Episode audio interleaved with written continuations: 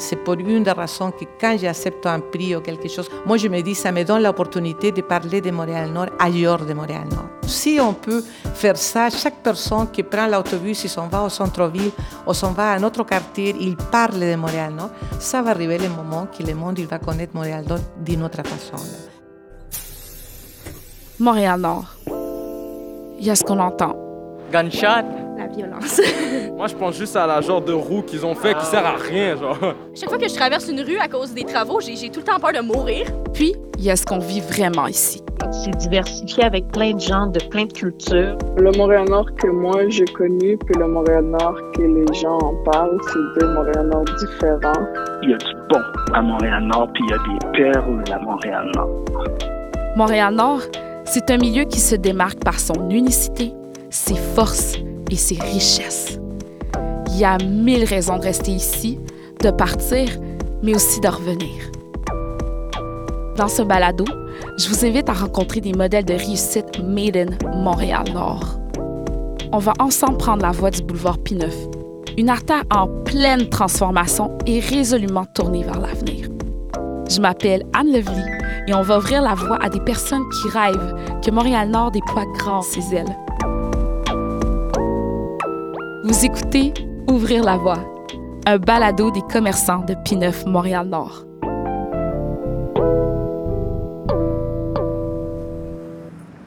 C'est l'ambiance, quoi. C'est les chauffeurs de taxis qui rient. Très culturel, là, C'est ça, c'est très culturel, c'est typique du quartier. Très typique, là, toutes les cultures, et tu écoutes toutes les langues. La voix que vous entendez, c'est celle de Brunilda Reyes, la cofondatrice de l'organisme Les Fourchettes de l'Espoir et maintenant chevalière de l'Ordre de Montréal. Elle a reçu cet honneur l'an dernier.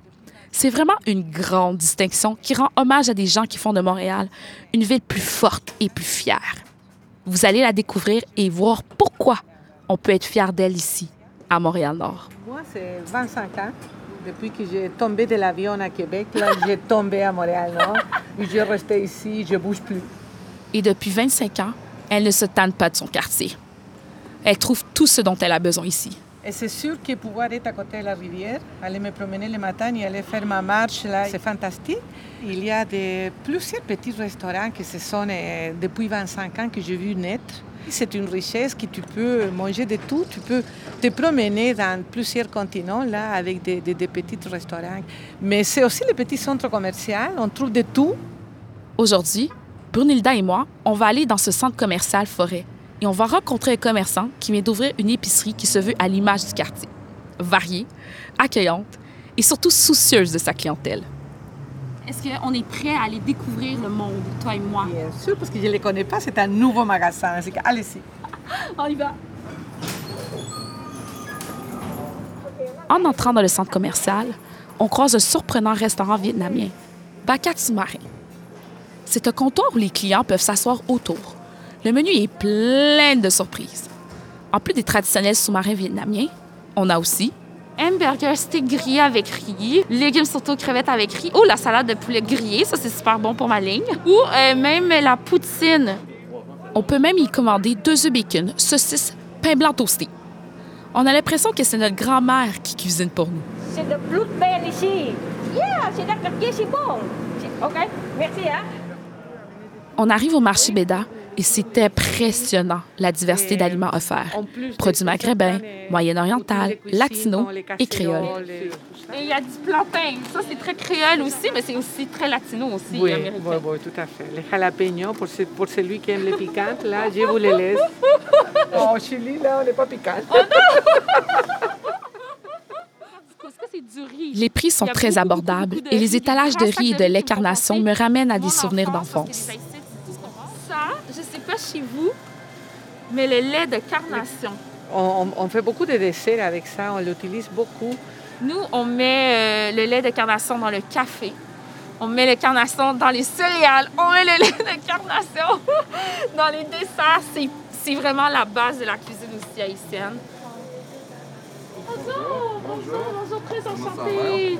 Chad nous accueille et nous amène dans l'arrière-boutique. Allez-y, ça c'est ce que les gens ne voient pas. Hein. Le secret! À gauche? OK. Vous vous êtes installé ici, c'est tout nouveau, tout beau. Ça fait combien de temps, en fait? Ben, le marché Béda existe depuis trois semaines exactement. Oh mon Dieu! Donc c'est tout à fait récent. Mais notre partenaire euh, a un magasin ici depuis quelques années.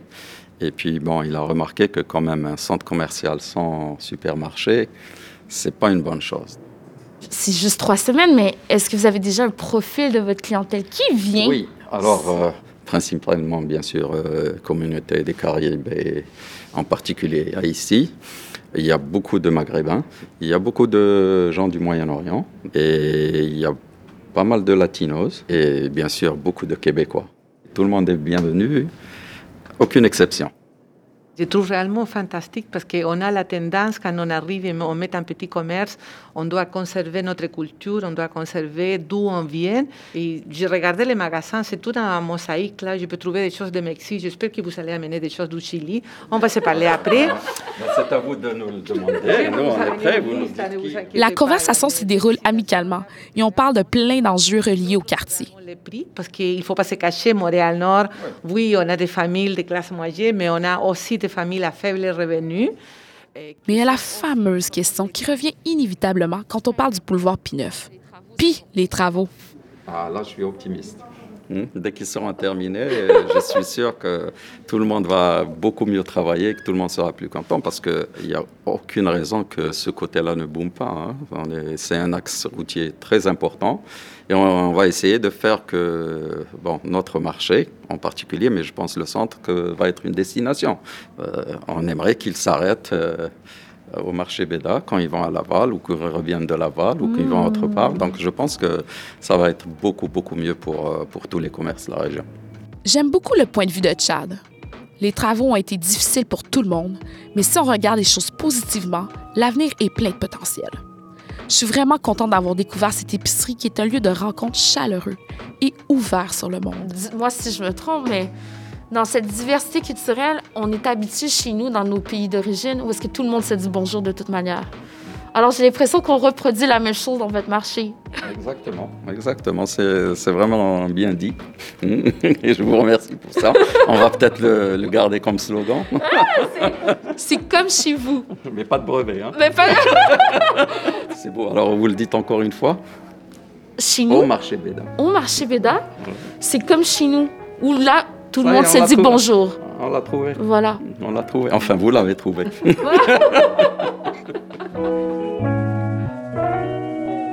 Ouvrir la voie. De Montréal-Nord. La, la fierté de d'où je viens, c'est c'est où que j'ai j'ai grandi. C'est juste euh, la familiarité avec le quartier, les amis, l'entourage. C'est un rassemblement extrêmement multiethnique euh, de Montréal. Puis malgré la pauvreté qu'il peut avoir, les gens sont comme... C'est une des parties de Montréal où les gens sont comme, quand même assez plus nice, plus, plus chaleureux. On s'éloigne maintenant du brouhaha du centre commercial et du boulevard. On s'installe au restaurant Saint-Hubert du boulevard P9 et on s'attable pour une longue conversation. Cette femme m'inspire tellement.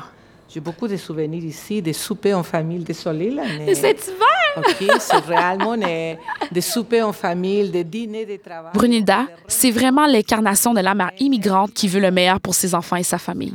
Et ce meilleur passe par son milieu de vie. C'est réellement la, la... En 1995, Brunilda a fui le Chili, son pays d'origine, avec son mari et ses trois enfants. Un quatrième naîtra ici. C'est en 2001 qu'elle cofonde les Fourchettes de l'Espoir. Mais le fourcher de l'espoir, il est né réellement d'une frustration. Oh. J'ai arrivé à Montréal-Nord il y a 25 ans avec trois enfants et une fille qui est née ici. J'ai commencé à m'impliquer dans les écoles. J'ai commencé à écouter que les enfants arrivaient sans déjeuner. Au début, je pensais que c'était une mauvaise, mauvaise habitude qu'on avait dans un pays développé. Mais après, ils m'ont expliqué que non, parce que les enfants, ils n'avaient rien à manger à la maison. Et ça, bien sûr, j'étais frustrée, j'étais réellement euh, scandalisée, parce que pour moi, au Chili, Canada, c'est C'est la Amérique richesse. C'est ça. C'est la richesse. Mhm. Et non, je me suis rendu compte qu'il avait de la pauvreté aussi. Que je me dis, j'ai deux possibilités. Ou je vais travailler très fort avec mon mari pour que mes enfants, ils peuvent déjeuner à tous les jours à la maison avant d'aller à l'école. Mais je suis travailleuse sociale de, de, de, de profession. Je me dis, mais pourquoi je vais travailler seulement pour quatre si je peux travailler pour plus? Oh. Et là que Fourcher de l'Espoir, il est né.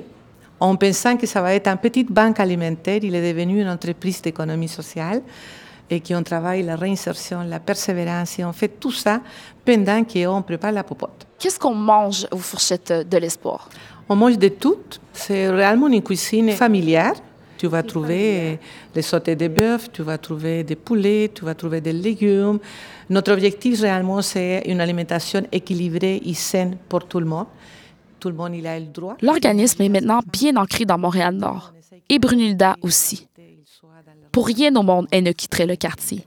Quand on vient d'ailleurs, là, c'est sûr que quand on atterrit ici, on choisit un premier quartier et il y a quelque chose qui t'attache à ce quartier-là. Et quand j'arrivais à Montréal-Nord, mais j'ai trouvé qu'ici, il avait une solidarité. Tout le monde se parlait. Tu rentrais à un magasin, on te demandait comment tu étais, on te disait bonjour. S'ils te connaissaient pas, ils te disaient s'il y a longtemps que tu arrivé. Et réellement, j'ai trouvé ça très familier. J'ai trouvé ça eh, des écoles. J'ai trouvé qu'il avait des parcs, il avait réellement tout pour que je puisse élever ma famille. Et j'ai trouvé aussi la possibilité de commencer à faire des bénévolats. Tu sais, pour moi, l'intégration, ça passe pour les bénévolats. C'est la meilleure façon de pouvoir s'intégrer et connaître ta société d'accueil et savoir qu'est-ce que tu vas prendre de ta société d'accueil, qu'est-ce que tu vas laisser, parce que c'est ça réellement la richesse qu'on peut avoir. Et comme professionnel, je me suis rendu compte que si je, je pouvais faire la différence, je me dédiais à travailler pour le faire.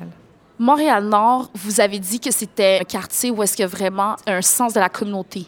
C'est bizarre parce que quand j'ouvre les journaux et que j'entends parler de Montréal-Nord, c'est toujours négatif.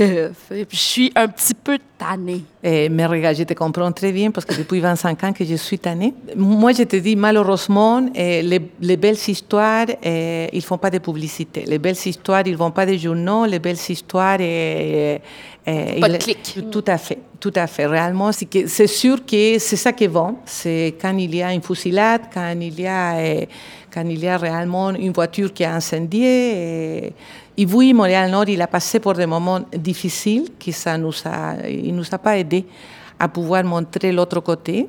On est un peu loin du centre-ville, mm. qui c'est sûr que eh, les journalistes et les monde, quand on les invite à voir de belles choses, sont un peu loin. C'est sûr que c'est difficile, mais moi je me dis, eh, ça va arriver le moment réellement qu'on va savoir que Montréal-Nord, pour moi réellement, c'est c'est le meilleur quartier, c'est le meilleur arrondissement, c'est le plus culturel, c'est le plus varié, c'est le plus familier. Tu sais, il y a beaucoup, beaucoup de petites histoires réellement qui sont des réussites. Et, malheureusement, on n'en parle pas souvent.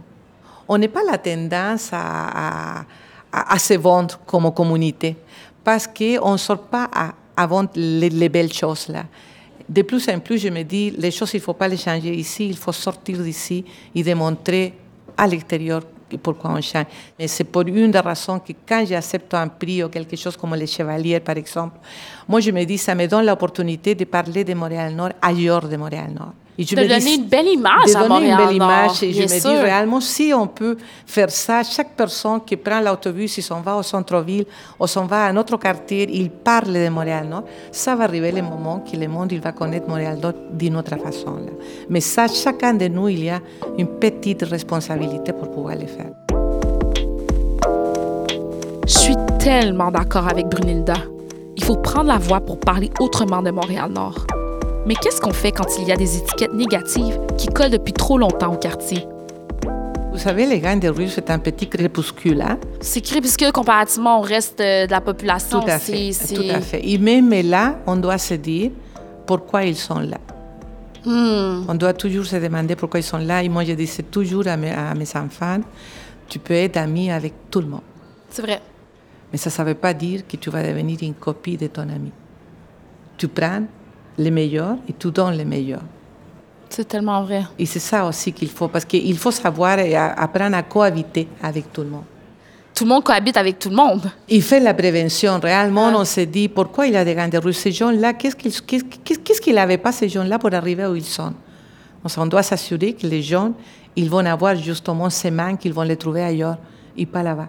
C'est que moi, ce que j'ai appris à mes enfants, c'est pas l'endroit où tu habites c'est toi qui vas faire l'endroit où tu habites. Ah, c'est toi qui vas faire ton milieu, c'est toi qui va donner, qui va donner le niveau dans lequel tu vas vivre. Et toi, tu vas t'entourer des personnes qui vont pouvoir te faire grandir et avec lesquelles tu vas pouvoir contribuer.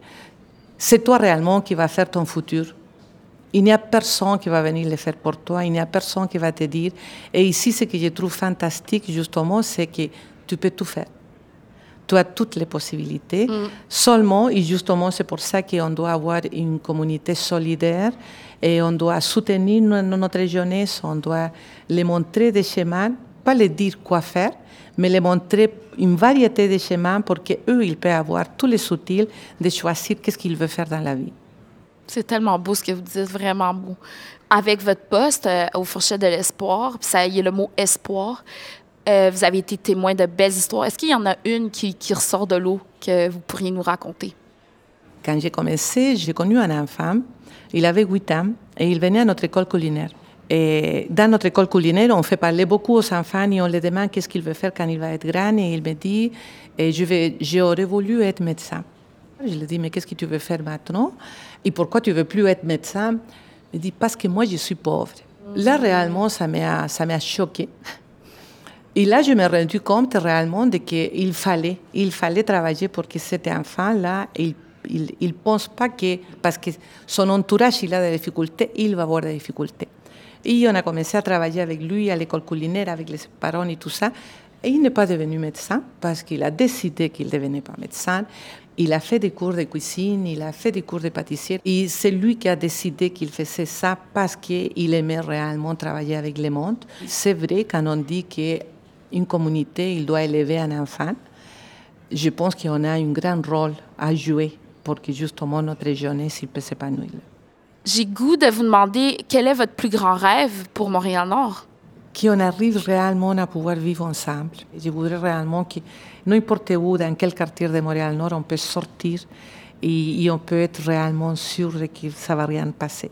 Et ça, c'est la responsabilité des parents. Tu sais, c'est surtout nous qui on vient de l'extérieur, qu'on a vécu des dictatures, on a vécu des répressions. On ne peut pas transférer nos problèmes, notre façon de penser de l'autorité et tout ça, on ne peut pas la transmettre ici à nos enfants. Il faut que tu fasses attention quand tu arrives ici, il faut que tu te demandes pourquoi je suis là. Et la grande majorité des personnes, quand on demande ça, on dit pour donner un meilleur avenir à nos enfants. C'est pour ça qu'on arrive ici. À ce moment-là, on doit s'intégrer on doit laisser un peu notre histoire, c'est le sacrifice que nous on doit faire, c'est mmh. laisser un peu notre façon de faire, notre façon de penser pour eh, accueillir réellement la société d'accueil et les donner une place à nos enfants. Mmh. Mon rêve réellement, c'est qu'un jeune qui arrive ici dans la douzième génération, il ne peut pas continuer à se sentir immigrant. Il faut réellement que ce soit un Québécois et un Canadien à part entière. Et ça, la première responsabilité, c'est nous les parents. Et on doit faire comme un triage. Hein? Moi, il y a des valeurs qui ne sont pas négociables, moi, avec mes enfants. Mais des autres que je vais devoir m'adapter. Il faut réellement que tu te refasses une vie. C'est vrai. Et ça, c'est pas facile. Ça, ça ne prend pas à moi. Ça prend des années. Mais il faut toujours, toujours penser qu'on est ici pour donner un meilleur avenir à nos enfants. C'est que même si nous, on doit faire des efforts, mais on est là pour ça. Mais Montréal, c'est ça. C'est aussi la porte d'un meilleur avenir pour les futures générations.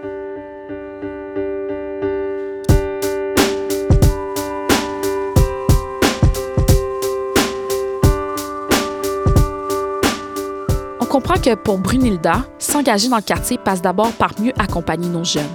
Il leur faut des modèles positifs. De cette façon, ils vont pouvoir aspirer à la réussite. Mais c'est quoi réussir?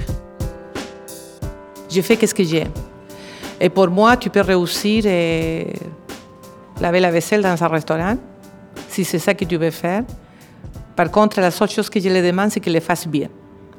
À mes enfants, je ne l'ai jamais dit qu'est-ce, qu qu'est-ce que moi je voulais qu'ils soient. Je viens d'un pays que tout doit être médecin et tout doit être avocat. Mais ici, je me suis rendu compte que le plombier, il était plus riche qu'un avocat. Mm. Que moi, je me dis, il va falloir que j'enlève mes idées et mes enfants, ils vont faire qu'est-ce qu'ils aiment. Moi, je veux que son travail, ça soit comme le mien. Moi, oui, je me fatigue, mais mon travail, à tous les jours, quand j'arrive chez moi, je dis waouh. Je me lève le matin et je veux aller travailler parce que j'aime mon travail. Tout le monde, il a les capacités. Il faut, il faut que toi, tu connais tes capacités, qu'on les apprenne à connaître ses limites aussi. Ouais, c'est ça. Et tu sais, la réussite se mange comme se mange un éléphant. Ouais. À petits morceaux. Ouais. tu ne peux pas prendre un éléphant et le manger d'une seule fois. C'est vrai. Mais la réussite, c'est la même chose. Petit pas. À chaque fois que tu réussis un pas, tu es un petit peu plus proche de ce que tu veux faire. Pour moi, la réussite, c'est toi qui vas mettre ta limite de réussite. Il n'y a personne qui doit te dire comment tu dois réussir. Il faut trouver une passion. Hein? Ah ouais. Réellement, il faut être passionné pour ce que tu fais. Ah ouais. Et ça, il faut le commencer très, très tôt.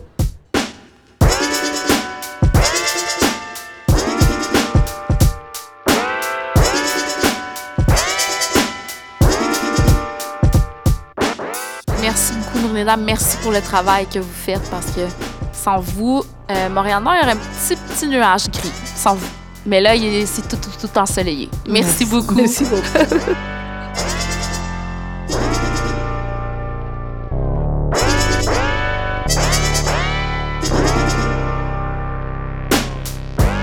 C'était Ouvrir la voie, un balado des commerçants de P9 Montréal-Nord. Avec comme invité Brunilda Reyes et Chad du marché Béda. Réalisation Magneto. Animation Anne Lovely Étienne. Prise de son, conception sonore et mixage Antonin Viss. Texte et montage Paul Tom.